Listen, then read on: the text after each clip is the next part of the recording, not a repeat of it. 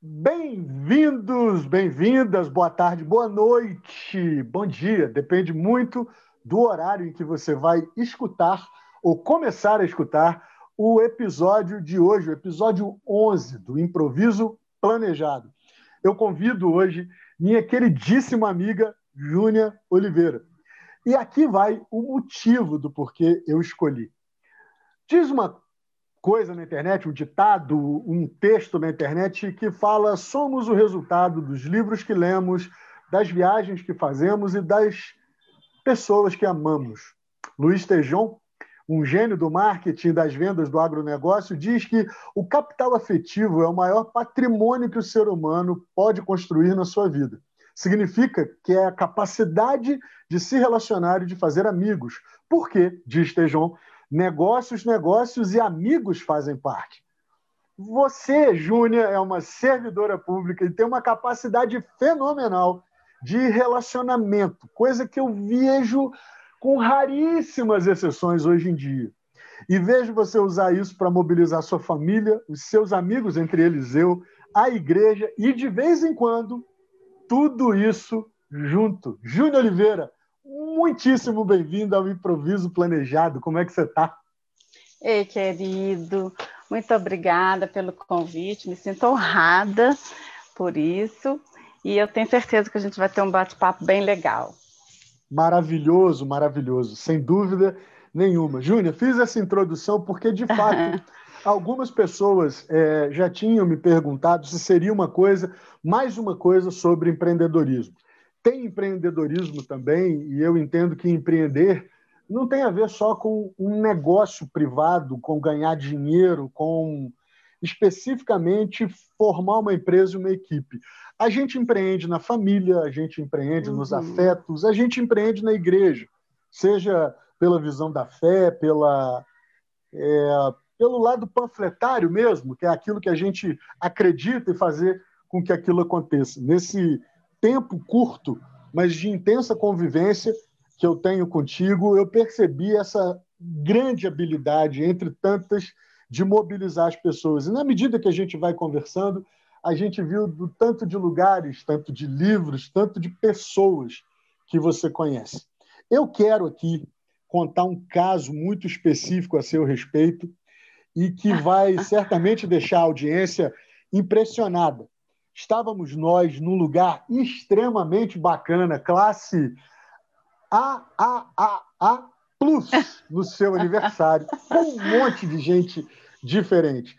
Tá aí uma outra coisa que você consegue fazer com extrema facilidade. Você reúne, você literalmente é, é, como é que confraterniza gente de extremos diferentes ao seu uhum. redor. Estavam lá petistas, bolsonaristas, flamenguistas, vascaínos, atleticanos e cruzeirenses, católicos e protestantes, muçulmanos e judeus, todo mundo naquele aniversário. Calma aí, gente, que não era Verdade. uma mega festa, era um grupo de pessoas que aonde cabia o lugar era pequeno, mas era um lugar classe top das galáxias, como se fala.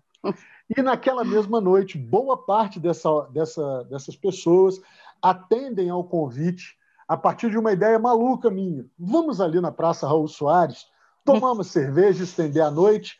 Enquanto você, Júnior, não falou, pouquíssima gente aderiu.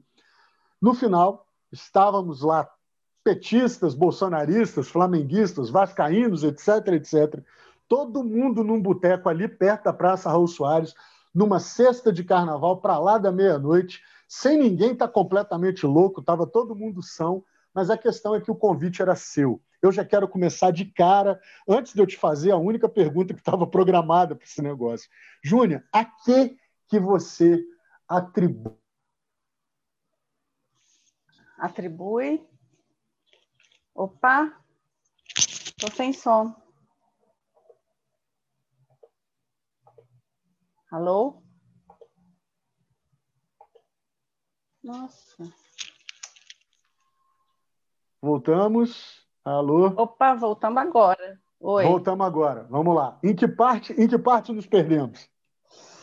A que você atribui? Isso, bom.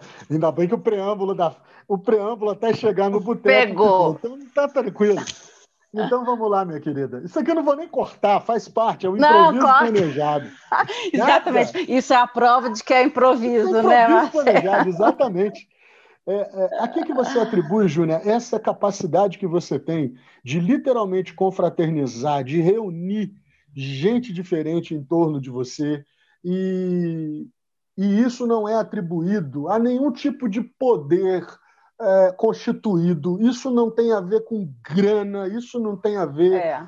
É, com, com algo que você possa dar às pessoas no negócio ou na vida delas. É literalmente carisma. Como é que você como é que você começou a perceber isso? Você fez curso, você foi entendendo que tinha esse poderzinho aí e começou a desenvolver. Conta para gente sobre isso. Ô Marcelo, eu acho que isso está assim nas raízes da minha infância. Engraçado isso. Eu sempre falo porque eu sou de uma família assim, da família dos meus pais, né? No, do meu pai é uma família de 11 irmãos e minha mãe de 13 irmãos. Uau. Então, só aí você já vê que o meu ambiente familiar é muito propício a isso, as relações. A média de filhos, eu tenho que perguntar. A média de filhos é. por tio e tia Dá o quê, mais ou menos? Dois, três? Três. Dá, dá três. Mais dois do que três, porque tem uns que tem quatro. Então, uhum. assim, imagina a quantidade de primos, inclusive, Sim. que eu tenho.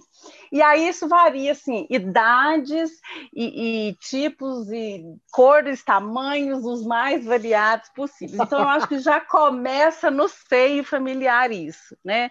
Essa, essa diversidade tão rica de, de pessoas. E eu sempre gostei muito assim de cantar, isso é outra coisa que você sabe também, né? E assim, de fazer teatro, eu adorava teatro de escola, essas coisas. E minha avó, por parte de pai, minha avó Zizi, ela sempre percebendo isso, ela também, eu acho que eu, eu, herdei isso um pouco dela, que ela era muito alegre, muito animada, muito agregadora também. Na rua dela, todos a conheciam, enfim. E ela sempre que tinha essas reuniões familiares e que não eram de poucas pessoas, né? Ela sempre falava: agora a Júnia vai cantar. Agora Uau. a Júnia vai declamar um poema. E eu adorava isso. Eu adorava estar ali com todo mundo. Eu nunca tive esse problema de timidez, de nada. Eu sempre fui toda assim, né? O povo te achava uhum. espivitada. e nisso, é, e, e, eu acho que aí foi, foi crescendo essa minha habilidade de lidar com muitas pessoas, de me apresentar diante delas e de gostar disso. Eu sempre me senti muito bem é, é, em, assim, em, em, comunidades, né? em uhum. número grande de pessoas e tal. Isso, isso para mim foi sempre, nunca foi problema. Né? Tanto que meu primeiro emprego mesmo, assim, meus primeiros empregos, eu comecei trabalhando em loja, é, vendendo, né, com gente, adorava quando chegava gente nas lojas, eu conversava e fazia a pessoa se sentir bem, depois dando aula, eu fui professora também, então eu nunca tive problema com isso, então eu acho que a, a gênese disso tudo está muito no meu ambiente familiar mesmo. Que massa! Essa, essa é, é, é legal a gente perceber quando, quando assim, o famoso tem jeito para coisa e utiliza essa coisa para que tem jeito. Isso é muito, muito, é. muito legal. E, esse, e você esse, falou que você foi professora, você deu aula de inglês. Inglês. Olha que massa, mas foi naquele é. esquema de morar fora, voltar e tal, ou você aprendeu aqui mesmo, foi na Não, cara eu... na coragem? Como é que foi isso? Eu aprendi, eu, eu tive a sorte de ter pais que perceberam isso, assim, eu amo essa coisa de, de línguas, literatura estrangeira uhum. e tal. E com sete anos eu, eu, já comecei a estudar inglês, paralelo à escola normal, né? Naquela época, claro, nem pensava em ter esses colégios bilíngues nem nada, e eu tinha um number one, uma escola de inglês, do lado da minha casa. Então, eu até uhum. sozinha, eu ia e voltava para casa, foi assim, ó. E sempre estudei muito, sempre gostei. Então, fiz várias viagens também, levei alunos para fora, fiz cursos né, de, de, aperfeiçoamento, de, de aula e tal, didática. E, e, e isso eu, era uma era assim, isso me movia demais. Eu, eu gostava muito Então, essa coisa do inglês, da língua especificamente, começou aqui no Brasil mesmo, normal, estudando muito, e fiz, tive algumas experiências fora também, mas não aquele negócio de morar, fazer intercâmbio, uhum. não, não, nada disso. Mas você levou. Era você assim, teve aquele... um mês, tá? Uhum. Você teve aquela, aquela, aquela vibe de levar uma garotada junto contigo para fazer viagens Menino, e, e tudo mais. Meu Deus Tive essa pegada também, e que era assim, enlouquecedor. Imagina você levar assim, a, a uma, uma, turma que foi comigo, eu fiz isso duas vezes. Uma vez foram pessoas, é, alunos entre 15 a 19 anos, imagina. 25 alunos nessa, nessa faixa etária para Oxford, na Inglaterra. Eles fizeram um curso lá de, de inglês, eram uhum. nivelados, fizeram os cursos, e eu e mais dois professores que fomos também fizemos um curso de aperfeiçoamento e tal. E assim, a gente tinha que controlar 25 crianças, crianças não, jovens, uhum. e assim, muitos deles a primeira vez que viajavam. E assim, mas eu adorava isso. Muitas vezes eu eu fiquei de cabelo em pé, menino pulava do hotel. Quando, depois disso, a gente foi fazer uma, uma, um tour ali em Paris, em algumas cidades ali, que ficaram no hotel, porque enquanto era o curso, eles ficavam em casas de pessoas, assim, de, de, de famílias lá das cidades, né? Tava, ficavam exato. espalhados. Ainda tinha mais... isso. Chegava lá, distribuía essa garotada toda em casas. Exatamente. Meu de família. Deus cada um num canto diferente. A sorte é que a cidade é pequena, né? e, mas, mas eles eram estavam espalhados. E aí a gente depois a gente se reunia todo mundo na, na escola, aí a escola era uma só, e eu controlava isso tudo.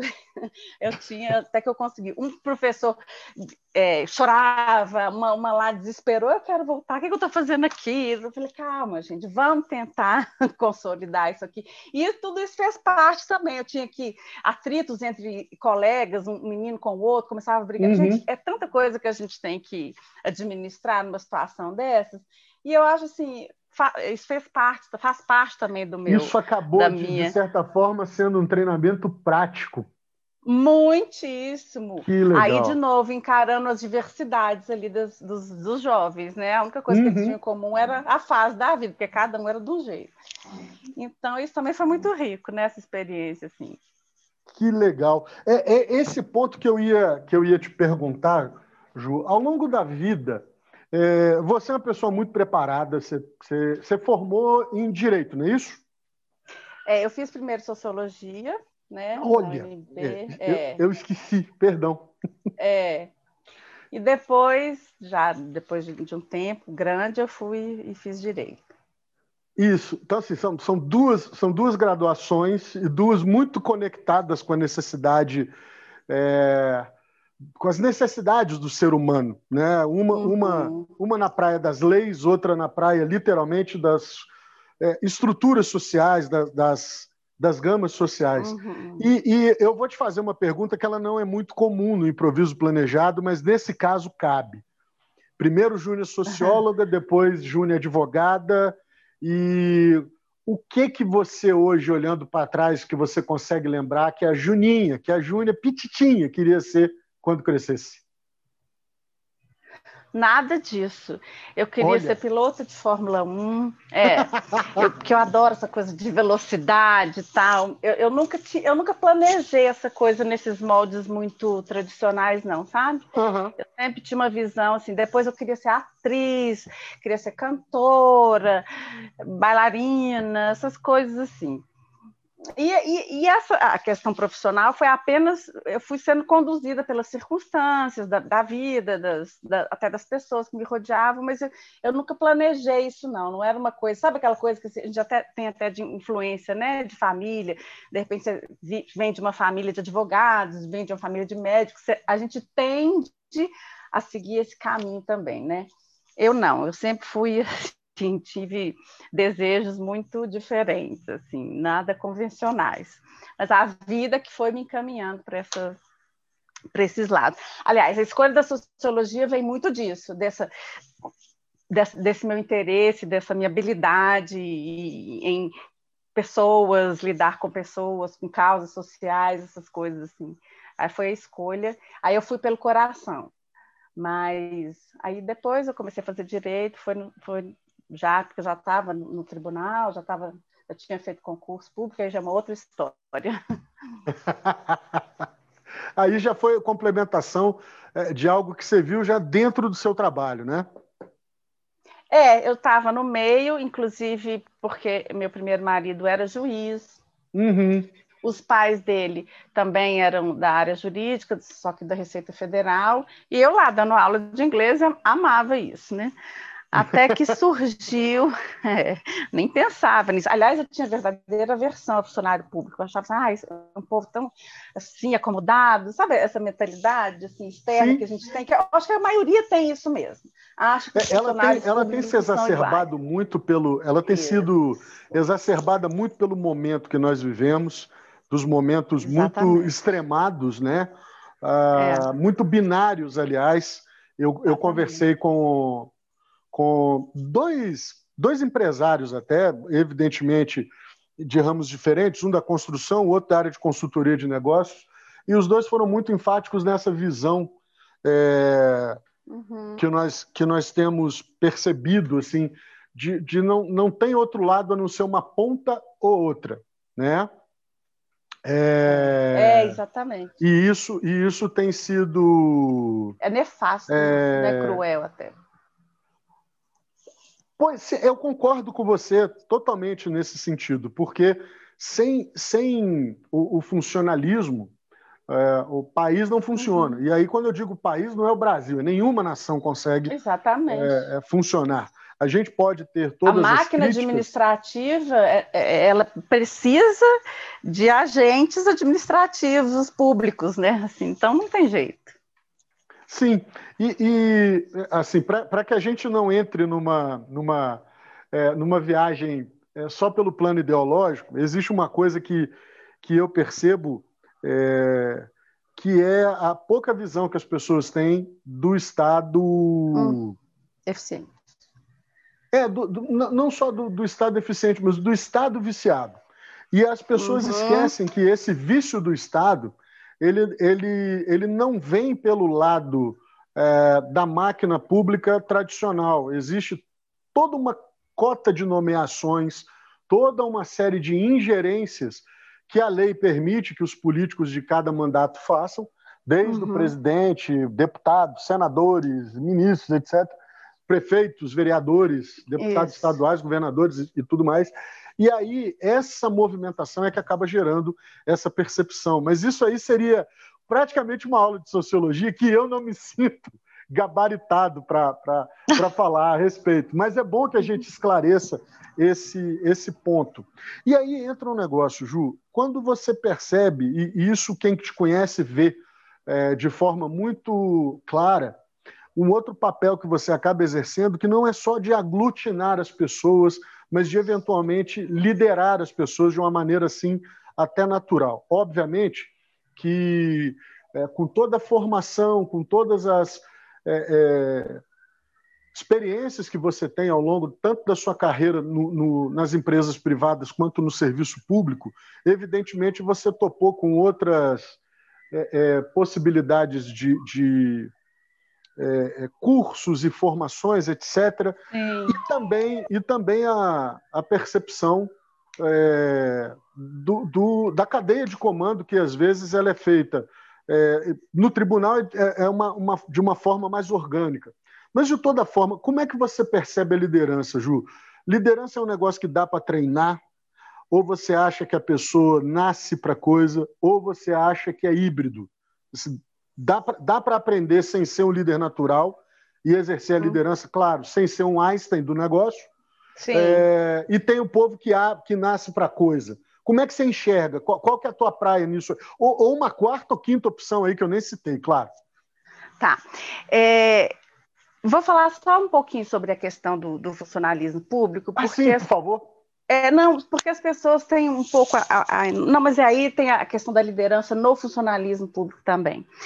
Porque a máquina tem se modernizado muito, sabe, Marcelo? Assim, o, o, o, fun o, funcionalismo público e o funcionamento da máquina pública tem se modernizado, inclusive, assim, a, a gente vê um investimento grande nesse sentido de, de lideranças para os gestores internos. Eu, eu lidero uma equipe, assim, eu, eu sou, no momento, eu sou chefe da, da gestão sustentável do tribunal, então, assim, é, a gente vê que tem investimento assim, do Estado mesmo na, nessa, na capacitação da, da liderança desses gestores, sabe? E, e essa questão do, você fala, né, do apadrinhamento das pessoas ali, de colocar, é, é, eu queria só pontuar isso aqui, que é Sim. por isso que a gente, é, é, a gente refuta tanto essa questão da, dessa nova proposta da reforma administrativa de acabar com a estabilidade do funcionalismo público, porque eu acho o seguinte, eu acho que tem, tem que ter é, é formas de você ter uma, de avaliar o desempenho dos funcionários públicos, né? E isso isso tem sido feito porque, justamente com, com, a Constituição de 88, que veio essa questão do, da, da, obrigatoriedade do concurso público, e depois teve, teve uma emenda à, à, Constituição que trouxe a obrigatoriedade da avaliação de desempenho desse desses funcionários e o, mais três anos do, estágio probatório. Então, aqueles princípios da administração, que eram legalidade, pessoalidade, moralidade, publicidade, é, foi acrescentada com essa emenda o princípio da eficiência. Então, há um cuidado nisso, é, com essa. Com, o desempenho realmente dos servidores, sabe? Então, isso é uma coisa que tem mudado, e isso era uma coisa que eu não, não atentava muito, assim, quando eu tinha essa noção de, de, funcionário público, servidor público, e eu acho que é, muitas pessoas têm essa noção também, principalmente porque a gente tem essa, essa visão, inclusive, dos, dos, do que estão ali, que são contrários, que são servidores públicos e são contrários a, a eles, né? Inclusive uhum. com algumas denominações de parasitas. E isso não se, isso realmente não, não, não se adequa, não, porque tem um instrumento interessante sendo desenvolvido. E com questão com relação à liderança, eu, eu tenho visto muito que eu acho que é a gente pode aprender a ser líder, sim. Existe o líder nato, eu acho que a gente tem pessoas que têm predisposição a isso mesmo. Já, você fala, não, quantas vezes você olha para uma criança e fala assim: esse menino é um líder nato, olha o tanto de gente que ele conduz, que vai. Que... Eu acho que eu fui uma criança assim também, mas eu vejo que existe uma, uma sistematização, talvez, não sei se esse é o nome adequado, que você pode aprimorar essa liderança sabe? Existem mecanismos de aprimoramento, existem mecanismos de identificação de, de pessoas que, né, com, com, seus atributos pessoais, com seus, suas qualificações, que podem sim exercer uma liderança. E aí, é uma liderança proativa, uma liderança é, é, quase que sustentável. E aí eu acho que cabe muito ao gestor fazer essa identificação, sabe, de, das, das, das habilidades. Então, essas habilidades podem ser natas, mas eu, eu, acredito plenamente que elas podem ser desenvolvidas. E eu tenho isso, eu tenho experiências disso também. Sabe aquela pessoa, assim, por exemplo, um servidor que está lá, todo no cantinho, acuadinho, moado, mas que, que eu percebo, por exemplo, que tem uma capacidade enorme para liderar algum tipo de coisa. Nem sempre é liderar pessoas, você pode liderar projetos, né? E não necessariamente liderar é, é, só pessoas. E aí você sente, você sente assim que aquela pessoa só precisava do empurrãozinho de uma de, de, alguém acreditar nele, né? E eu acho que isso é perfeitamente viável. Eu tive sucesso com isso, especificamente essa pessoa que eu estou pensando aqui, pessoas muito capazes, mas extremamente tímidas, extremamente assim, mil questões internas e pessoais para ser resolvidas, mas eu, eu acreditava no potencial dela eu comecei a investir nela, comecei a acreditar mesmo na, na, capacidade dela, e hoje ela está assim, dando shows ali internamente, sabe, no nosso, nos nossos projetos e tal. Ela lidera projetos. Né? Ela não consegue, eu jamais colocaria ela para ser gerente de um, de um pessoal, de incentivar, não, mas você tem que conseguir achar ali onde cada um consegue se encaixar. Isso, isso é um negócio difícil é, em qualquer situação, que é outro ponto que eu, que eu quero te perguntar. Ah, essa, essa ferramenta de avaliação, além dos indicadores, né, que, uhum. que, é, é, que a empresa, a autarquia, a, o ministério, o tribunal tenha.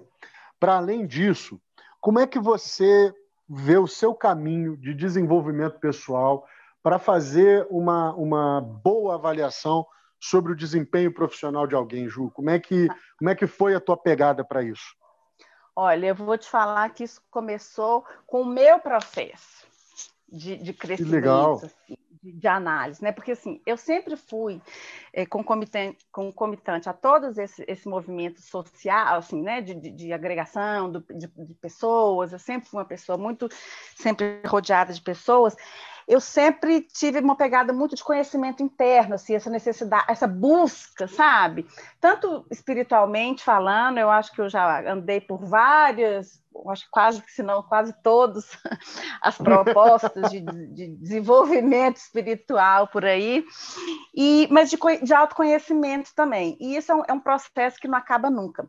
Mas eu, eu, eu confesso que a partir de um, de conhecimentos assim, dessas ferramentas que a gente tem de autoconhecimento e usando para mim e conhecendo essas ferramentas, ou pelo menos tentando conhecer e aprofundar cada vez mais, eu consegui transpor isso para o lado profissional também, quando eu consegui analisar, por exemplo, uma característica de, de alguém. E eu, particularmente hoje, é, tenho feito muito isso utilizando o Enneagrama, que é uma ferramenta que eu, assim, eu, eu acho que ela é maravilhosa. Não vou discorrer mais sobre ela aqui, porque não é o propósito. Mas, mas pode, em... não é problema, é... não. pode, né? Mas pode. em conhecendo essa, essa questão dos, dos tipos, subtipos, e eu, eu consigo hoje enxergar num outro, apesar de que eu acho que todo mundo deveria fazer isso para se conhecer. Todo mundo não, né? Mas, inclusive, você tem é, é, propostas de, de... Hoje, está com a pandemia, a gente suspendeu um pouco, mas até 2019 o tribunal investiu muito nesses, nessas ferramentas, sabe, de gestão, uhum. de autoconhecimento para o público, para, o público interno, que a gente fala, que é os servidores, né? Começou pelos gestores e depois estava é, expandindo isso para os, os demais servidores. E isso, eu senti isso muito. É, a instituição em si deu um crescimento, cresceu muito, sabe, a partir dessas, dessa, dessas propostas. Então, por exemplo, voltando ao Enneagrama, eu, eu, eu vejo que é uma ferramenta que, você que pode ser utilizada a nível institucional e que permite muito ao gestor, por exemplo, conhecer a pessoa com, com seus servidores, né, com seus colaboradores, e o próprio colaborador em si se conhecer e conseguir ali é, superar alguma coisa que esteja travando, porque a partir do conhecimento disso, do autoconhecimento é que você sabe, olha, eu gostaria até disso, mas isso aqui está me emperrando. E aí, quando você tem uma visão maior disso tudo, você consegue superar essas questões, né? Então, nesse caso específico do Enneagrama, eu, eu procurei por, por uma questão pessoal e foi uma das ferramentas mais assim eficazes que eu já tive, apesar de eu sempre fazer terapia, hoje eu faço terapia, eu acho que também é um processo assim inesgotável assim, de autoconhecimento, mesmo porque a, a, na dinâmica da vida, novas coisas vão surgindo e, e, novas coisas a gente tem que desbravar, né? Sejam as coisas que já estavam ali é, é, patentes, latentes, né? E outras que já são patentes, mas é, com relação ao, ao conhecimento do, do outro, também é uma ferramenta muito importante que eu tenho utilizado muito para isso, para gerir quem está comigo ali perto, né? Isso é, isso é sensacional. E certamente um processo de amadurecimento longo e, em alguns momentos, imagino eu, muito doloroso. Muito. Não, não tem crescimento sem dor, né? Não existe. É. Mas até a dor, até, até essa coisa da dor, a gente tem que fazer da dor nossa aliada, sabe? Porque, por exemplo, vou falar do meu, meu tipo, do Enneagrama, já estou dando aqui já estou me abrindo Vambora, demais. Vambora. Mas não vou falar. Nada programado o... nisso aqui, não. É a maior prova de. Vamos embora, olha aí. Estou vendo. Eu já estou aqui falando de mim assim tão abertamente. A Mas, por exemplo, o meu tipo. Uhum. Não, né? Então, o meu tipo, eu sou o tipo 7 do Enneagrama, e uma tendência minha do tipo 7 é fugir da dor. Então, eu passei muito tempo da minha vida fugindo da dor, procurando coisas que me que tamponassem aquela coisa, que me, que me, que me poupassem de sentir dor, né? em que âmbito for. E nisso eu vi, gente, depois de muita dor, eu uhum. enxerguei que a gente não tem que, que, que, brigar com ela. Muitas vezes a gente tem que fazer dela uma aliada. E nisso eu, eu, eu, eu senti muita assim, sintonia com, com aquele livro do. Ai, gente, como é que é o nome do moço? Do moço é ótimo do, eu falo que é Kafka, mas não é Kafka não, que ele, o, você vai saber o livro do, Em Busca de Sentido do Victor Frankl. Eu falo, eu falo Kafka, não, do Victor Frankl. É, é porque um eles são mais ou menos ali da mesma região. exatamente. É por causa do Frank Kafka, sei lá. É, exatamente. Da, a gente confunde. É Franz Kafka e Victor Frankl, aí a gente Frankl, é, tá vendo? É. Então, o Vitor Frankl ele aborda muito essa questão do, do, do, sentido da vida, né, nesse livro. E, e, e, ele fala lá do. Você já leu esse livro? Não sei se você conhece. Sim. Ele uhum. é um uhum. ex-prisioneiro do, do, campo de concentração lá de, de Auschwitz, né? E ele faz um relato da experiência dele, das situações muito difíceis que ele viveu naquele ambiente de dor, de sofrimento, de privação. Né? E frente a essas situações, ele conta como que as pessoas que sobreviveram conseguiram reagir a tudo isso e a essa busca que, de encontrar um sentido para a vida depois dessa, dessa, dessa experiência tão dolorosa, né? E, e, é de uma riqueza isso. Então isso juntou esse livro quando eu li, quando eu estava começando a, a, entender o enneagrama também.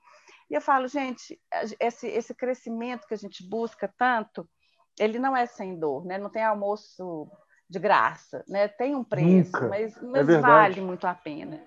A gente não precisa de, de, de, de, fugir disso, não. Muito pelo contrário. Quanto mais a gente foge, parece que a gente vai, vai assim, mais a dor vai ficando ali, vai aumentando e, e vai nos acompanhando. Mas ela está ali embaixo do tapete. A gente está carregando aquele tapete ali. E uma hora a gente tem que abrir o tapete, senão a gente tirar a sujeira do tapete ali de baixo, né? E, é difícil mesmo. o movimento é esse. É.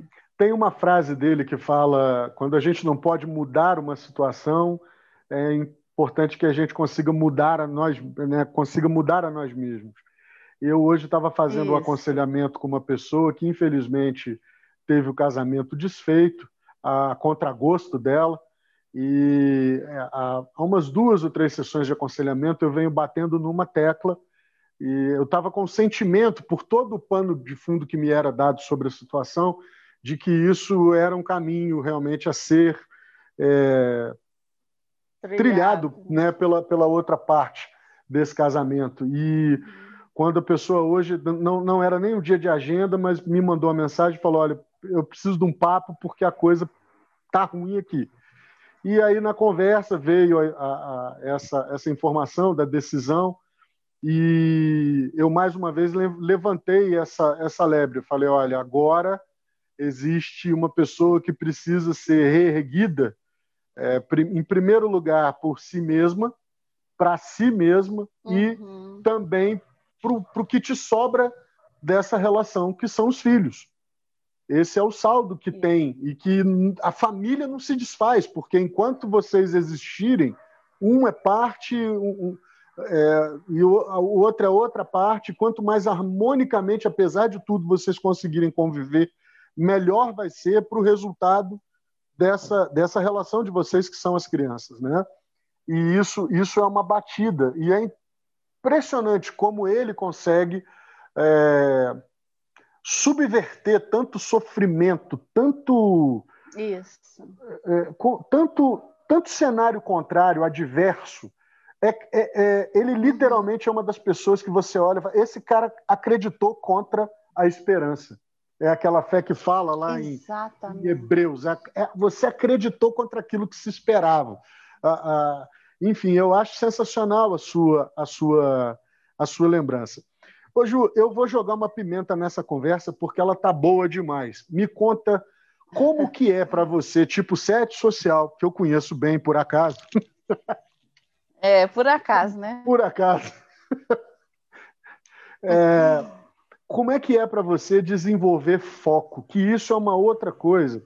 Nossa. É, que, que eu sei que é sofrido, mas eu vejo em você um, um resultado desse desenvolvimento também muito claro. Não quero com isso ficar aqui endeusando e nem nada, mas é, eu vejo que você tem uma resposta para isso melhor do que a minha, por exemplo, por, por observação e, e, e tudo mais. Como é que você lida com a sua questão? Como é que você consegue é, se doutrinar ou se é, dominar, se domar, nome que a gente queira, que você queira usar, para eventualmente encarar e focar uma determinada situação, seja da mais corriqueira, seja da, da mais uhum. desafiadora? Marcelo, eu vou te falar que eu não, não, não eu, esse negócio do foco não está consolidado em mim, não. Então, o que, que acontece? Eu, eu não disse isso, não, só estou te falando que o seu é melhor que o meu, viu? Eu tenho provas. Ah, sei não.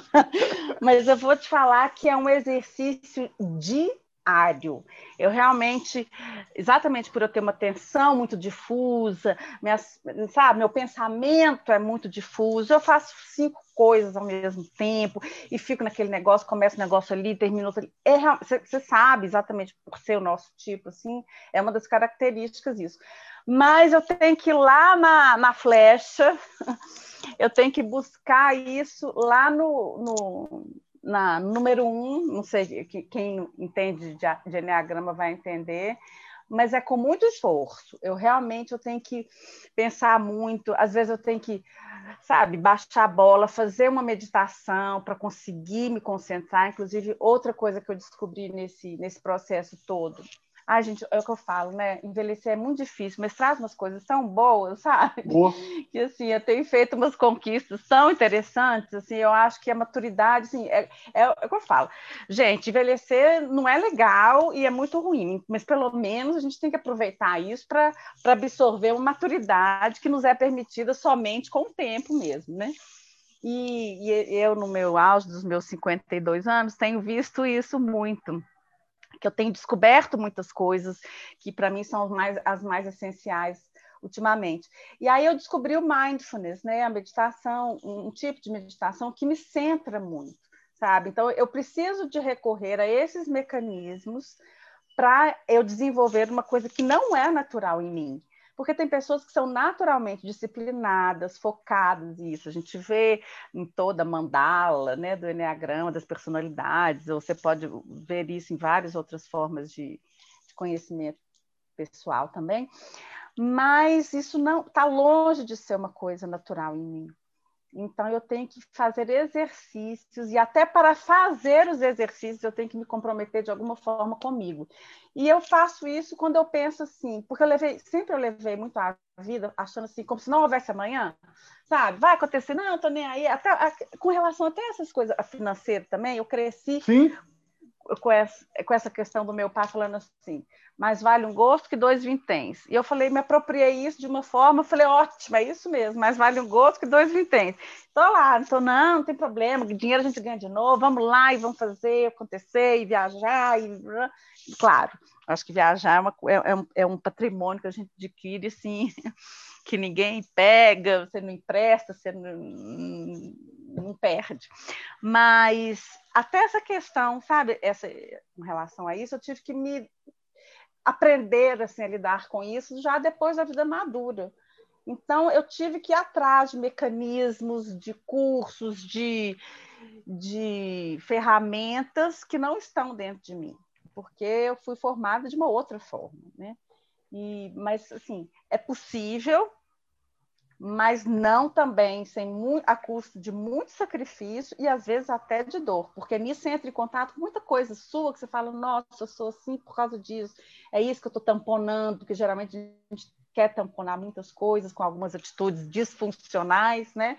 A gente desenvolve alguns mecanismos nada funcionais para tamponar outras coisas, e nisso há muita riqueza. Então, é com muito esforço mesmo, não é fácil. Não, não é não. Mas eu, eu, te, eu te falo, e sem querer fazer aqui de uma sessão de terapia, que eu observo muito essa questão do, do, do foco na sua capacidade de, de trazer pra, pra, de volta os assuntos quando vão, quando vão girando. A gente tem, graças a Deus, uma turma extremamente diversa, de vez em quando a gente é, é, faz aquela famosa viagem na maionese e você tem a capacidade é. de falar, gente, mas espera aí, traz o negócio de volta aqui. Dessa forma, a gente é, é, faz com que as coisas aconteçam uh, na nossa igrejinha, né? lá na igreja, uhum. ou entre o grupo de é. amigos. Os dois retiros espirituais, aspas, que a gente fez, foram muito em função de algo que você gestou, geriu e fez com que, com que acontecesse. Só para dar dois exemplos dos quais a gente pode falar é, sem, sem digamos assim, gastar um tempo enorme explicando para a audiência do que, que a gente está falando objetivamente. Uhum. E, Ju, eu quero, eu quero dar a pausa aqui para fazer a pergunta programada para essa coisa. Diante ah, dessa tá. experiência toda, é, uhum. desse, desse trabalho de crescimento, de autoconhecimento, o que, que você diria para as crianças não fazerem em casa? Olha, eu diria hoje e, e digo isso para mim, para minha criança também, para a gente não ficar refém das ditaduras que nos, que nos acompanham. Explico. Hoje em dia, principalmente com o advento das redes sociais, está tudo muito assim, não só polarizado, mas como muito ditado. As coisas são muito ditadas. Tipo assim, você tem que ser assim, você tem que fazer assado. É importante isso. Por exemplo, também. Ah, no Natal, todo mundo tem que ser feliz e a, feliz é, é, reunir a família, e na família tem, todo mundo tem que estar feliz. No Dia dos Namorados, tem que ter um namorado para sentir feliz. Sabe, tem, existe umas ditaduras assim que a gente que são que, que a gente absorve sem querer e que quando a gente não consegue se encaixar nelas, isso gera uma uma frustração enorme, uma tristeza, uma decepção. E eu acho que quanto mais a gente conseguir não é, é, se deixar levar por essas questões, é, é, melhor, sabe? Mais assim, mais proveitosa a vida. Por exemplo, uma coisa que eu acho muito às vezes até cruel, e eu vou na, na contramão de várias, de uma, de uma corrente que fala que isso é muito importante. No, a nível profissional, por exemplo, todo mundo fala assim: olha, você tem que fazer uma coisa que te agrade, que você goste, que você tenha prazer, porque senão você não vai dar certo. Você tem que identificar, você tem que ter uma identidade com o que você faz profissionalmente. É importante isso, isso, isso. E eu acho que não é bem assim. Olha, parece engraçado eu falar assim, mas por que, que eu falo isso? Porque às vezes você precisa de enveredar para um lado profissional, vamos dizer assim, que não seja aquele aquela profissão dos sonhos, não seja aquela realização plena que você tem quando está agindo profissionalmente, mas aquilo vai te dar um retorno, uma coisa, uma garantia das coisas básicas que, que você precisa de ter, até para viabilizar essa vida que você queira de maior plenitude. Então, vou falar de mim, por exemplo. Eu sempre amei dar aula de inglês, eu sempre quis dar aula de inglês, ah, e, né, e vinha aquela coisa, né, então faça isso, faça bem feito, eu sabia que eu fazia bem feito. Aí vem aquela coisa, Júnior, vamos fazer um concurso público, porque aí você vai ter estabilidade, você vai ter um salário garantido, enfim, aquelas coisas assim. E eu nunca vou te confessar, eu nunca me identifiquei com a minha, a minha a minha profissão, assim, eu, eu abraço, eu abraço, visto a camisa, faço meu the best ali, mas não é aquilo, eu não sou aquilo, eu não tenho identidade com aquilo, entendeu? Mas o que, eu faço? Eu, eu não preciso de, de desfazer profissionalmente só aquilo que me dá alegria para eu ser uma pessoa feliz, ou, ou como diz o o contar do Caligares para eu ter uma vida interessante. O que eu quero é ter uma vida interessante, né? E essa que ah, o meu emprego hoje me garante isso. Agora, é muito, eu acho que é assim, é, o, é a realização do, do mundo, é o mundo ideal você ter aquela identidade, ir trabalhar e fazer as coisas com alegria, com prazer. Você nem sabe a diferenciação entre vida e trabalho, de tão realizado, satisfeito e tão prazeroso que é o seu trabalho. Nossa, isso é o mundo ideal. Mas as pessoas se frustram muito por isso. Então, assim, uma, uma coisa que eu faço, não faça isso. Não seja refém dessa coisa de para você desenvolver um, um, lado profissional bacana, você tem que ter identidade total com aquilo. Pense sempre no sentido do, da sua profissão, do que você faz, inclusive para ter um sustento, no sentido daquilo. Também você não tem, não pode não ter sentido, não ver sentido no que você faz. Mas sem essa ditadura, sabe? Essa é uma das ditaduras que eu, que eu refuto muito, que eu acho que você tem que fazer uma coisa que te dê felicidade. É claro que você não pode fazer nada que te traga infelicidade, mas eu acho que tudo depende de olhar. Você pode olhar para uma coisa com um olhar mais mais condescendente, mais complacente para aquilo que você faz, ainda que não seja o ideal de planejamento, mas é, não, não seja refém dessas ditaduras. Eu falei essa ditadura do trabalho como um exemplo só porque a gente tocou um pouco nesse assunto de, de realização profissional, as coisas, mas tem outras várias ditaduras que a gente tem que se libertar delas porque é, é, atrapalham assim diretamente no nossa, na nossa vida interessante. Eu, eu, concordo com você em gênero, número e grau, e eu tenho, eu tenho trabalhado num texto que fala sobre várias frases feitas que a gente é, repete, que estão na, na internet. Na eu ordem do dando... dia, né? É, assim, eu estava dando uma aula há umas três ou quatro semanas atrás, a convite de um amigo meu chamado Arthur Varela, um cara manja pra caramba, um menino, assim, né, garoto, jovem, mas que manja pra caramba de tráfego digital, lançamento uhum. digital e tal ele tem uma turma de mentoria e me chamou para dar uma aula lá. E eu falei com os meninos assim: eu falei, gente, quantos de vocês aqui acham que devem ter resiliência? Todos levantaram a mão. Isso. Aí eu falei: Isso. quantos de vocês aqui já passaram por momentos difíceis na vida? Todos, apesar de jovens, todos levantaram a mão. falei: quantos de vocês aqui já passaram por momentos muito difíceis na vida? Todos levantaram as mãos. Eu falei aqui, me conta uma coisa: quantos de vocês passaram por esse momento muito difícil na vida e saíram iguais? Ninguém levantou a mão. Eu falei, então ninguém foi resiliente. Uns três arregalaram o olho. Eu falei, gente, resiliência é uma capacidade de um objeto de ser submetido a uma pressão, a um calor, a uma energia muito intensa, haver algum tipo de é, é, de desmantelamento ali, de dobra, de esticar, mas ele volta para o estado original. Então, se nenhum de vocês, depois de passar por um momento muito difícil, pressão, calor, frio, etc., etc., que, que vão ter aí representatividades na vida, nenhum de vocês saiu igual, vocês não foram resilientes, porque vocês foram, de alguma maneira, transformados. Alguns positivamente, alguns negativamente, alguns até ambos. Melhora um pouquinho aqui, piora um pouquinho acolá e, e vamos para frente. O pessoal entendeu a coisa do sentido.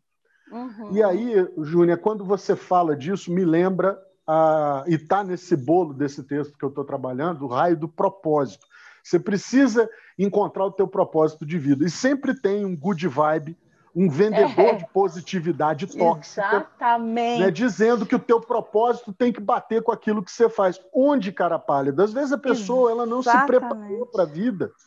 Então, é. o propósito dela pode ser ajudar a gente, mas ela não precisa ser um, um coach ou um pseudo-psicólogo. Pronto, exatamente.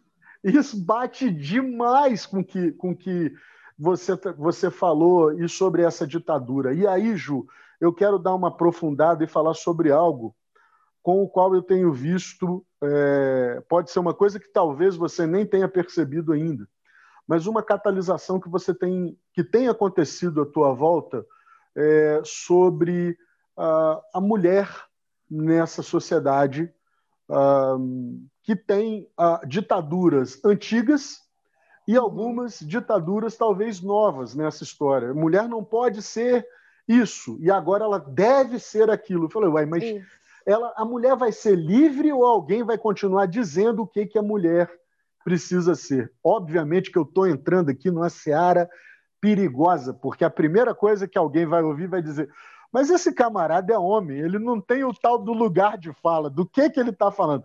Por isso que eu quero rolar a bola para você.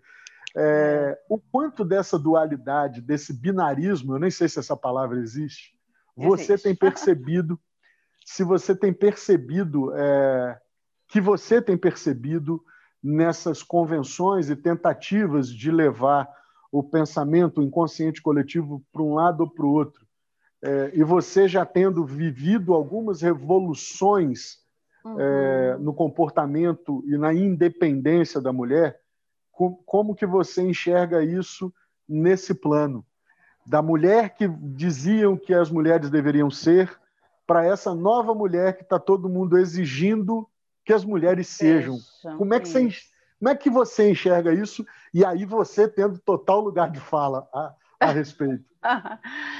Eu enxergo isso da forma assim, com a, ausência do caminho do meio, sabe? Aquela coisa que a gente sempre Sim. quer, quer percorrer e que é o mais difícil, porque ora você é aquela mulher que tem que ser né? Essa, essa era a fala já de um tempo atrás. A mulher tem que ser submissa ao homem, que tem que ser fofinha, de fala baixa, é, aquelas coisas assim, não pode isso, não pode aquilo. Até no trato com o homem, olha, você não pode no primeiro encontro fazer isso, nem pensar que.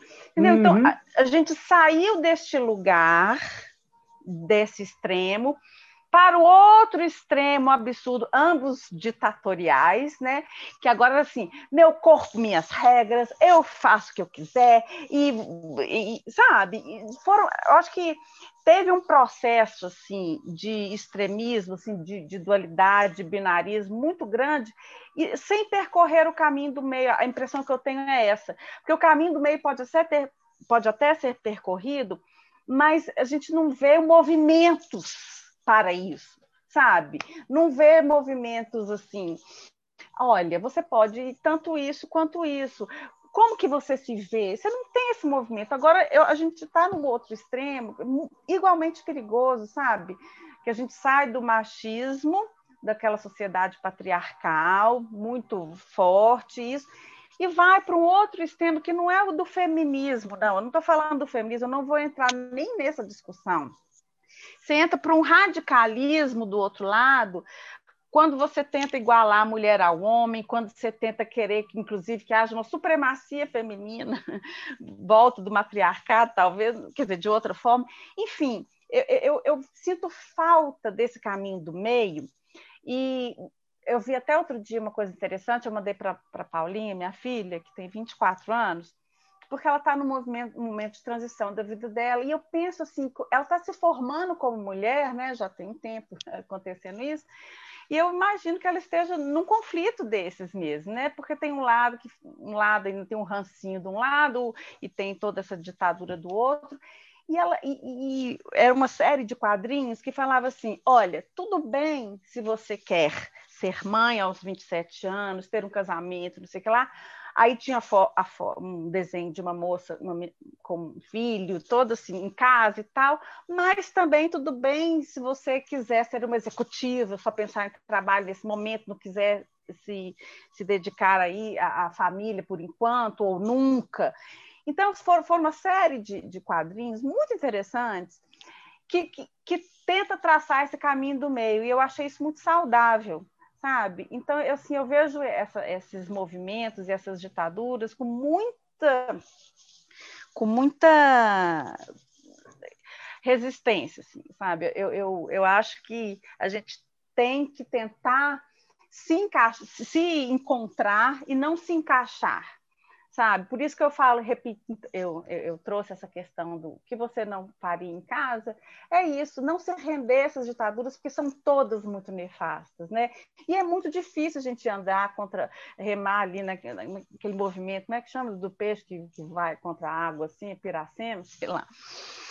É muito difícil mesmo a gente andar é, é, nesse, nesse sentido, né? Mas eu acho que a gente tem que ir contra essas, essas correntes, assim. E eu acho que o, o lugar da mulher está muito está muito delicado ainda. Eu acho que a, gente, não encontrou ainda. A gente está liberta de muita coisa, graças a Deus, inclusive graças ao movimento feminista.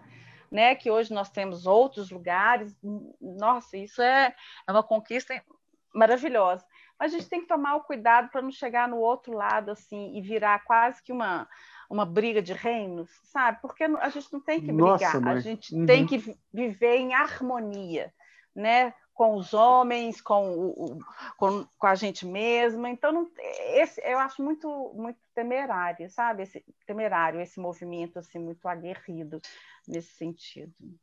É, eu escrevi um texto é, recente, semana passada, aliás, eu publiquei, falando justamente sobre isso do ponto de vista masculino, Júnior.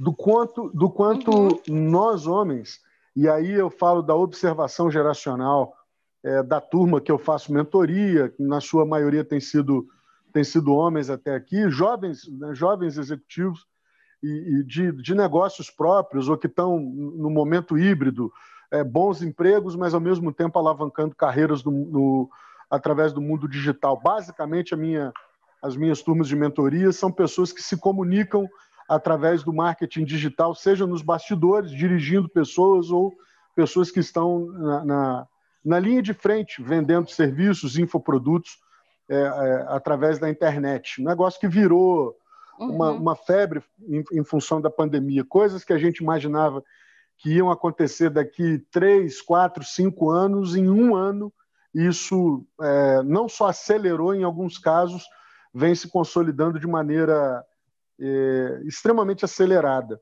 Mas, por outro lado, esse, esse caminho do meio que dá o equilíbrio, que dá uma leveza para a mulher, para o homem virou um extremo.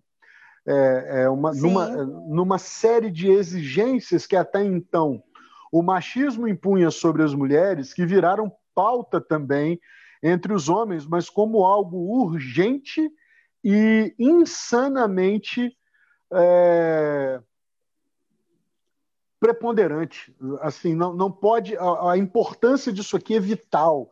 E eu olho para aquilo e falo, gente, para algumas pessoas isso vai ser simplesmente impossível. E como é que vai ser? Mas existe a carga, existe o peso, e a luta de alguns deles contra essa, essa cobrança interna, como se fora o entendimento da exigência de uma audiência brutal e presente ali na vida, na vida deles. Não é mais um ibope que demora para medir, que alguém vai revelar o que é um segredo. O, o, as redes sociais elas têm esse lado brutal. Uhum. Você tem ali essa medição de audiência, ela acontece na hora.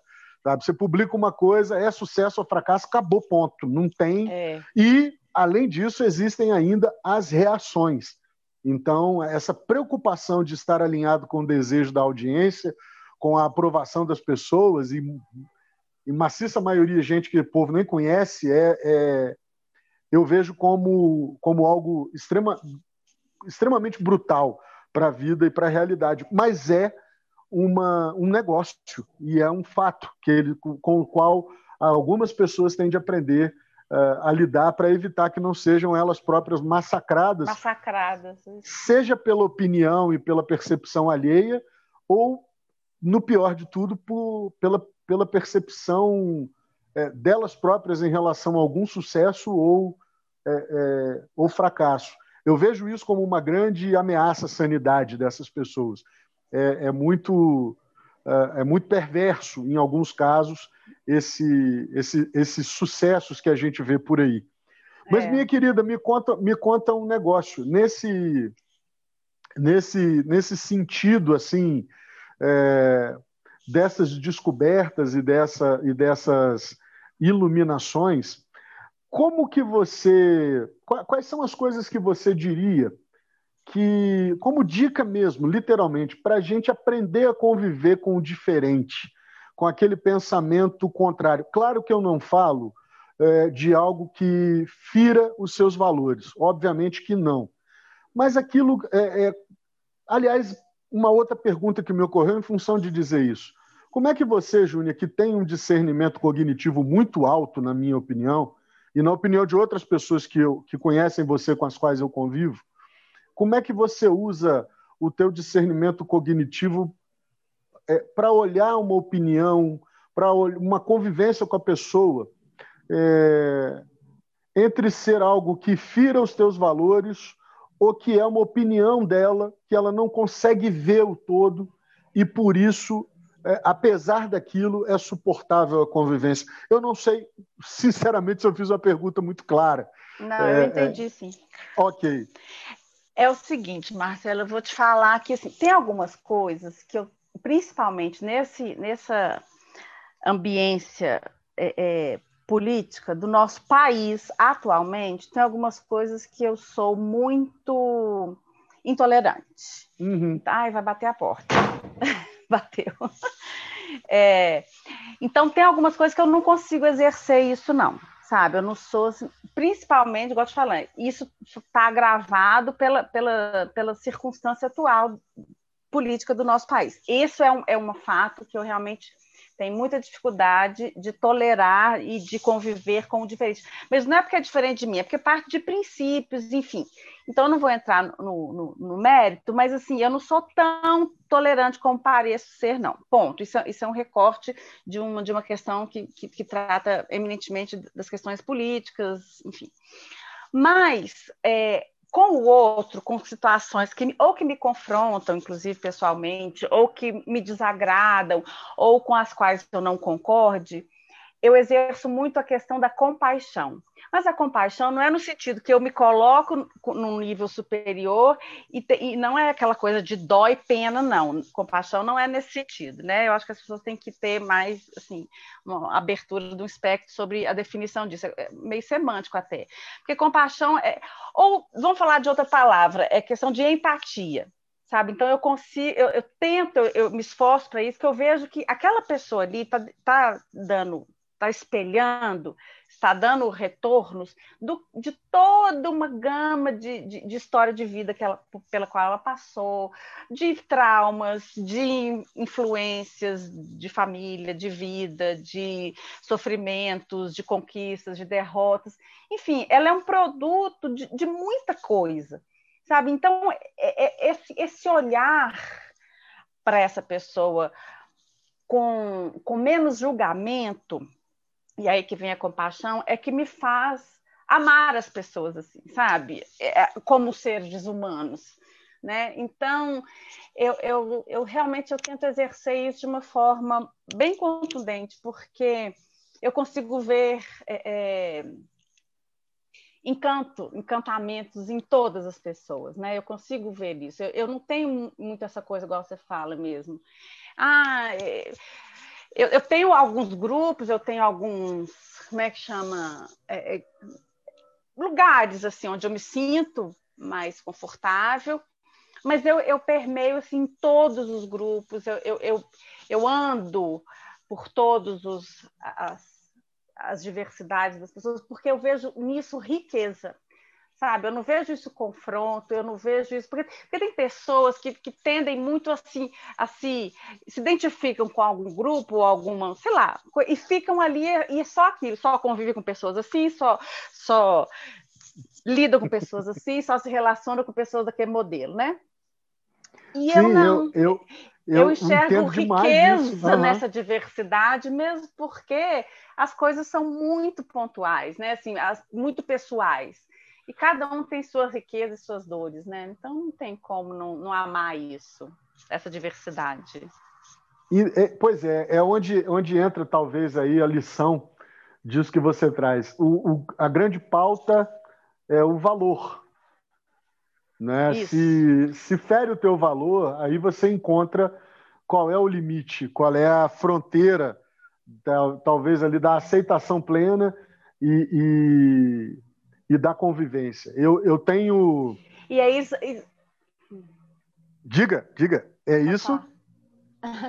É, não é só porque você usou uma palavra que eu tenho usado muito em algumas situações, inclusive pessoais, que eu falo assim: eu não estou interessada na sua utilidade, eu quero o seu valor, né? Então, é, é isso é que faz a diferença. Quando você consegue, ainda que o outro não reconheça o valor que tem, mas você reconhece e, e até tenta ajudar que, que esse valor seja seja é, é, desenvolvido, né, ou conquistado ou, ou, alcançado por essa pessoa, porque muitos se unem a outros com, tipo assim, preocupados ou desejando a utilidade daquelas pessoas, né? E eu eu consigo enxergar o valor e eu gostaria que as pessoas se enxergassem também como é, é, seres de valor, porque é isso que faz que faz com que as diversidades elas sejam assim não, não signifique nada, né? Assim, ou, ou pouco. Interessante como, quando você como preconceito, né? Sim, é, é, é, esse, esse é um outro ponto é, entre o valor da pessoa e a utilidade dela. Esse também é, é essa Isso. também é uma, é uma guerra relacional. A capacidade que a gente tem é, de, de andar por grupos, de conhecer pessoas e estar genuinamente interessado por quem elas são, do que, que elas têm para nos ensinar, sem necessariamente fazer com que essas pessoas sejam úteis, ou melhor, sem, sem estar preocupados, sem estarmos preocupados dessas pessoas terem alguma utilidade. Porque eu vejo isso, uhum. é, um comportamento de descarte muito grande das relações em função dessa questão. O que entra numa outra frase que também está nessa leva de pensamentos é, que a gente vê na internet. É, aves da mesma, da mesma plumagem é, andam juntas. Isso sempre querendo dizer que você tem que, com aquele pano de fundo, a águia anda com águia, é, lobo anda com lobo, leão anda com leão, para dar aquela ideia assim de que você tem que se cercar só de gente que é igual, que ganha igual, que ganha muito, que faz muito. Que... Hum. E eu fiquei olhando, e aí, Nossa, mais uma vez, entra a história. Disso. Pois é. E aí entra a história da águia, que eu não vou jogar aqui. Quem quiser, pesquise. Muita gente vai dar com os burros na água, achando que a águia, como tem uma história por aí, que ela refaz a plumagem, que ela tira as garras para nascer. De... É uma lenda urbana que me dá uma preguiça. Que fala, gente do céu, como é que o povo acredita num trem desse? Mas, enfim, é. vambora, deixa, deixa, deixa no ar, deixa no ar. E eu fico muito feliz de, de, de ter essa esse papo com você para essa percepção das relações, da riqueza das relações, do quanto que o contraditório, que é, é, mais uma vez, não ferindo seus valores, mas do quanto do contraditório presente na sua vida é importante para que você consiga enxergar a vida com outros pontos de vista, além daqueles que você tem, que às vezes eles vão ficando óbvios uhum. demais, óbvios demais e empobrecendo, né? E a é, é, riqueza reside na diversidade, eu acho, sabe? Sem dúvida nenhuma, sem dúvida nenhuma, sem dúvida nenhuma. Eu, é. eu tomei uma lição uma vez, uma, uma missionária que trabalhou um tempo comigo em sacerdócio, uma, uma, uma missão lá do Rio, que eu tive o prazer de ajudar a fundar com o Aurélio Rocha, que infelizmente já partiu. A Ivonilce, ela trabalhou um tempo no Morro da Mangueira. É, e era um hum. trabalho cruzado entre a gente e uma igreja batista renovada lá do Rio. E um dia a gente encontrou e a Ivonilson falou, Marcelo, que riqueza que é aquilo. E ela foi descrevendo, descrevendo, descrevendo. Júnior, eu lembro até hoje da cara de bunda que eu estava fazendo para Ivonilson, porque o legalismo religioso é. É, é. ele não me escandalizava, mas ele me cobrava. Como e a Ivonilce está vendo beleza numa coisa que é do carnaval, é, aí afinal de contas, que é do diabo e tal, aquele Olha. legalismo, aquele peso. Mas é sério, lá por dentro, eu lembro da, da, das sensações. Eu, eu, eu me recordo até hoje que quando ela percebeu o jeito que eu estava, ela parou inteligentemente, aliás, uma pessoa de uma, de uma inteligência emocional, quando isso não era nem. Essa expressão acho que não estava nem no, no, no, no, perto de ser traduzido para o português. É, embora o, o, Daniel Goleman já tivesse publicado o artigo dele, que na verdade ele tira de uma entrevista, não é exatamente que, é, ele que cria isso, mas isso também é outra história. E a Ivanilce ela olha para mim e percebe que eu estou ali armado com todo o meu evangelicismo o meu teologuês e tal. E ela olha para mim, Marcelo, é... é gente que não tem nada criando coisa de uma riqueza que você não tem ideia. Quando ela terminou de falar isso, a minha a, a, a minha testa desfranziu, mas ela saiu fora e eu sentei numa, numa escada na porta da casa do Aurélio para entender a profundidade dessa frase da Ivonilce. Eu já tinha ouvido um outro amigo meu, baterista, missionário da Jocum, me falar a mesma coisa. Ele falou: Marcelo, você já foi. Você, você, nasce, você foi criado em Nilópolis, você já foi ver o desfile da Beija-Flor? Eu falei: Cara, nunca fui no Sambódromo assistir desfile, nem, nem do lado de fora ali, naquela coisa dele. Cara, como amante da percussão, eu te recomendo. Nada vai, nada nessa terra que eu conheço, e ele já tinha rodado o mundo trabalhando como missionário, literalmente é... Ele falou: nada nessa terra que eu conheço vai mexer mais com teu corpo do que você perto de uma percussão completa de escola de samba na hora que eles estão entrando na avenida. Parece que eles mesmos. E é verdade. Você já foi? Já, nossa, não Menina, tem, é eu, eu, eu tô com essa frase do Jurandir, aí eu somei com, com esse cala-boca mais, mais fino do mundo que a Ivonilce me deu. É. E, e, eu ainda demorei um tempo para a cabeça abrir sobre essa questão é, da espiritualidade. Ju, e aí entro eu numa outra coisa que eu estou fazendo aqui, um pano de fundo, contando minha história aqui, compartilhando. Graças a Deus, chovendo aqui em Belo Horizonte, caindo o mundo. Eu não sei aí onde vocês que estão ouvindo a gente moram, mas Belo Horizonte está na secura que estava precisando. E Ju, como que você é, vai desenvolvendo assim esse espírito livre que consegue conviver, usando uma expressão sua, do zero ao cem numa velocidade ah, tão rápida. Ou seja, você vai da, da, da alta riqueza à extrema é, é, simplicidade com, com toda a naturalidade Isso. do mundo. Óbvio que a gente não quer almoçar todo domingo no Mineirinho 2, mas a gente almoça lá, você vai.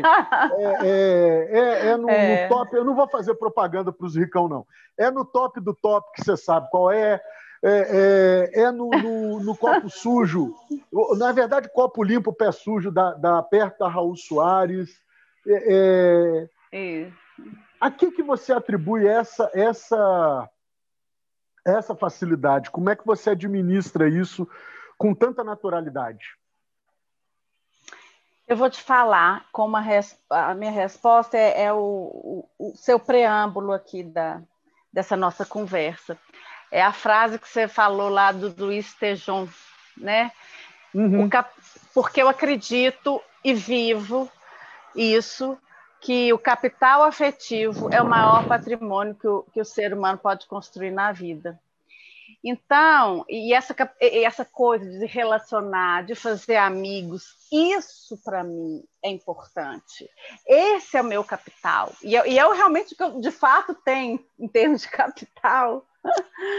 Você vai ver, Olha, eu, como uma boa sete procrastinadora, até agora não entreguei meu imposto de renda. Mas, se você for ver o meu imposto de renda, não tem lá como declarar todos os amigos que eu tenho. Porque se tiver, e pessoas né, que eu tenho, na, que eu fui conquistando é, e conhecendo na minha jornada da vida. Porque se isso fosse demonstração de riqueza, eu ia estar ali. O pessoal ia ficar chocado. Agora, se você for ver meu, meu patrimônio mesmo, você vai falar, gente, estou acreditando. Mas é porque eu foco nisso, sabe? Porque, para mim, o meu capital, o maior capital que um ser humano pode ter, exatamente por essa condição humana, é o capital afetivo. E é, pra, é assim que eu olho as pessoas, é com esse olhar de riqueza que eles têm, que as pessoas têm, e dessa troca que, para mim, não tem troca mais rica do que essa. Né? É óbvio, como eu falei, tem coisas que você gosta, quem não gosta de um, um agradinho aqui, uma coisa ali. Mas quando a gente fala de riqueza mesmo, eu acho que a maior riqueza é, esse, é essa. E mesmo porque é, eu acho que é aí que reside a felicidade. Não aquela felicidade ditatorial também, não, que a gente que a gente às vezes é vítima, né? Porque olha, para você ser feliz, você tem que ser isso, isso, isso, tem como ser feliz em não sei quantos passos, o tantos passos para a felicidade, isso não existe. Né? Mesmo porque ninguém é feliz o tempo inteiro, a gente tem que saber conviver com as dores, de sabores, e, e nessa conviver, nisso tudo, o que, o que mais alenta, principalmente em momentos de, de, de, pandemia, é quem a gente tem na vida, né? É assim, é, é, no meio da crise, da recessão, eu acho que as pessoas que têm prazer de afetividade, elas nunca estarão abandonadas, elas nunca se sentirão abandonadas, né? E esse é um patrimônio gigantesco, é neles que eu invisto. Não tenho criptomoedas, nem bolsa, nem nada disso. o meu investimento todo está nisso. Não que as coisas não possam conviver, né? Mas é porque eu tenho esse olhar mesmo para esse capital humano que eu, que eu me alegro tanto. E é isso que faz, mais uma vez eu vou falar, que eu já falei um momento aí para trás, a vida interessante. Já percebeu que uma vida interessante, como o Contardo sempre falava, o Contardo, aquele psicanalista que faleceu infelizmente há pouco tempo também atrás, é, ele, eu acho que ele era francês, né, ou italiano, não sei, e estava muitos anos aqui no Brasil. E ele falava assim, sempre falou isso: eu não quero uma vida feliz, porque ele sabe que a felicidade não é uma constante, né? A gente tem momentos de felicidade. Eu, o que eu persigo, né? O que eu quero é uma vida interessante. E eu acho que a vida é tão interessante quanto uma vida interessante. Ela, está, ela é delimitada, ela é definida pela quantidade de pessoas interessantes que você tem na vida. Não é porque pelo seu patrimônio que a vida vai ser interessante, não é porque você mora numa casa maravilhosa, não é porque você tem um carro maravilhoso que sua vida é interessante. Eu acho que a vida interessante é feita das pessoas interessantes que te cercam. E quanto mais diversas, mais interessantes. Eu acho que é por aí. Eu li esse, reli, na verdade, esse texto dele numa, num compartilhamento seu é, acho que um ah, ano sim, e pouco atrás. Não, não, ah, não, foi é. antes, foi antes, você compartilhou isso antes. Contardo, Contardo é. nasceu na Itália e, pelo que eu me lembro, ele nasceu era casado. Ele era casado com a Maria Homem, foi... que é uma cabeça maravilhosa isso. também. Sensacional, é. Sensacional. Ele foi casado vale... por último por ela, né? Ele, ele teve é, assim, várias é, mulheres. ele casou com a né? Mônica. Ela... É, é, foi a última mesmo, mas ela é, ela é fantástica mesmo. É, eu, eu não, assim, não lembro da biografia dele com detalhes, mas dela especificamente, porque eu ouço muito material dela na Casa do Saber. Isso, e ela é fabulosa, fabulosa, é. fabulosa. Mas que coisa fenomenal, Ju. Eu fico, fico, fico feliz demais com essa riqueza de vida, conforme eu te falei. É, é, isso, isso enriquece muito. E aí eu quero, eu quero indo para os finalmente, mas eu não posso abrir mão de fazer uma pergunta a você é, de cunho pessoal e ela, ela, ela precisa ser delicada, mas ao mesmo tempo ela é muito forte, inevitavelmente forte. Você é uma mulher de histórias muito intensas. É, uhum.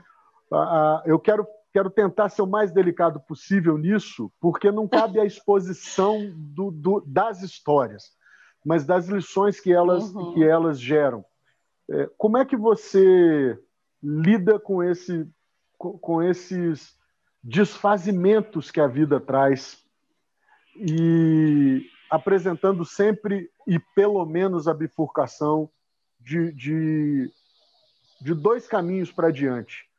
O, o caminho que vai pelas lamentações do que poderia ter sido, e o caminho uhum. da reconstrução. Lembrando sempre que existe a possibilidade da gente permanecer parado diante da bifurcação, lamentando a existência de dois caminhos e surdo para as indicações que a vida nos dá e surdos para, para as lições que a vida pode gerar e transformar em impulso para que a gente escolha, evidentemente, o caminho das reconstruções, mas tem muita gente que fica tempo demais parado diante da bifurcação uhum. ou que uhum. envereda pelo caminho dos lamentos do que poderia ter sido.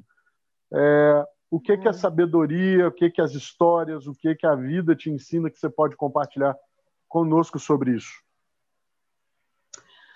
Olha, Marcelo, eu acho que isso parte muito da questão que a gente trouxe aqui também, do não aceitar é, as imposições, as ditaduras, sabe? Então, assim, eu sempre fui muito. É claro que a gente a gente comete alguns deslizes, alguns erros também na vida, assim, porque leva isso muito a ferro e fogo, mas eu nunca, eu sempre fui muito de, de seguir muito a minha intuição, de achar o que, se não está bom, alguma coisa chega, finaliza, conserta, vai para outra, sabe? Então, assim, eu nunca fui muito de, de me adequar a padrões, não.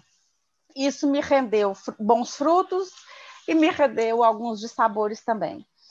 Mas eu acho que essa coisa da gente aceitar o dinamismo da vida é, é, é, é muito importante, a vida dinâmica, é, não é estática, apesar de muitas pessoas permane permanecem estáticas né, diante da vida, mas eu nunca aceitei muito essa, essa, essa estaticidade, essa estática, como é que fala? Não sei o, o substantivo disso, não. E aí, eu acho que eu acho que eu enveredei até para um certo exagero nesse sentido. Vou te falar vou me, vou me reportar ao Enneagrama de novo, porque eu, como uma boa sete, nós temos o nosso vício, nosso pecado, é a gula, né? Então, eu sempre quis muito das coisas das pessoas, eu sempre quis viver muito as coisas, e precisei de, de romper com muitos padrões para viver essas coisas, mas eu sempre acreditei que eu estaria vivendo o meu melhor naquele momento que eu vivi aquilo. Então, é, é, seja dando o meu melhor, que por pior que eu tenha dado, por eu acho que a gente só dá o, que, o melhor que a gente tem naquele momento, né? Então, eu sempre dei o meu melhor, isso eu, eu sei. E sempre, eu sempre é, é vi a vida muito com essa coisa, com essa vontade, essa fome de viver as coisas, e muitas, enfim. E, e, e com isso, a gente a gente acaba não, não desenvolvendo plenamente muitas coisas, exatamente por querer muitas ao mesmo tempo, vivências, experiências e tal. Mas tudo isso também eu acho que tem um, são, são muito dinâmicos com relação ao tempo, à fase de vida, né? Por exemplo, uma coisa que a maturidade hoje me trouxe foi essa questão do, do aquietar no sentido assim, hoje eu quero muito menos coisas do que eu já quis antes, ou viver coisas que eu já vivi antes, porque eu me sinto tão já realizada com muitas coisas, com muitas, muitas coisas que eu vivi mesmo. Eu me sinto tão rica disso que hoje eu já, eu já estou no momento de maior é, tranquilidade, entre aspas, né? Então, assim, eu acho que tem a ver com momentos de vida onde eu busquei muito isso, né? Essa variedade de, de experiências em várias em vários setores da minha vida, vários ramos. E hoje eu estou no momento de, de buscar a quietude, sabe? De ficar mais, apesar de, claro, eu, eu, eu acho que eu tenho uma vida rica e interessante, e o que faz dessa riqueza é a diversidade de pessoas e de, de acontecimentos que eu que eu provoco na minha vida, que essas coisas a gente tem que provocar, né? Uhum, as coisas, a, a única coisa que vem do, assim, de graça as coisas ruins, porque as boas a gente tem que ir atrás, tem que correr atrás. Mas eu acho que tem a ver com, com fases da vida também, né? Então, assim, é a gente se respeitar, respeitar o que, o que a gente demanda e estar tá aberto para para tudo, né? Assim, e, e, um olhar sempre complacente para a vida, sabe? Sempre acreditando que o Luiz fala muito do, da coisa, né? Que é uma passagem bíblica e é, e é, verdade. Eu creio nisso, que tudo coopera para o bem, né? Dos que amam a Deus, tudo coopera. Eu acredito mesmo que tudo coopera. Tudo, tudo depende da sua vibração, de em que sintonia você está é, é, vibrando e é isso. Massa, massa demais. Minha querida Júnia, não parece, mas a gente tem um bom tempo de prosa aqui e certamente Nossa, é muita mesmo. gente, muita gente que está nos ouvindo vai ficar com gostinho de quero mais e a gente é, uhum. vai, vai voltar a conversar. Eu quero te agradecer demais por essa troca de hoje. Foi, eu esperava algo rico, mas foi ainda muito mais do que eu imaginava, de verdade.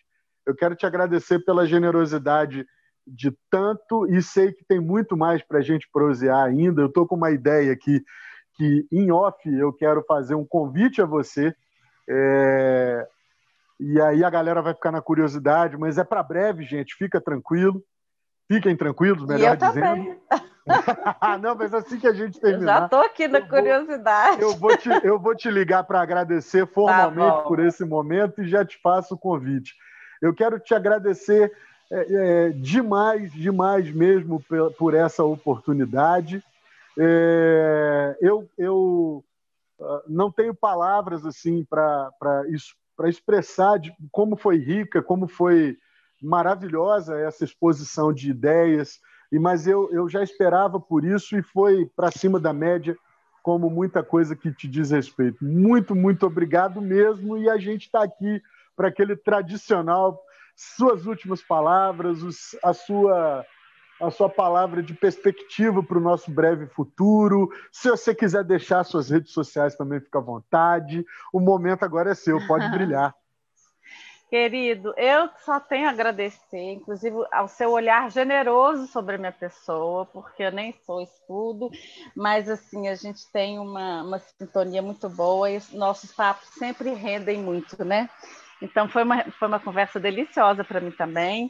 Espero que seja uma conversa como a vida interessante para os que ouvem, porque foi muito rica para mim e o que eu tenho para dizer para finalizar é que é isso, sabe? Que a gente, que a única certeza que a gente tem na vida é a nossa finitude, né?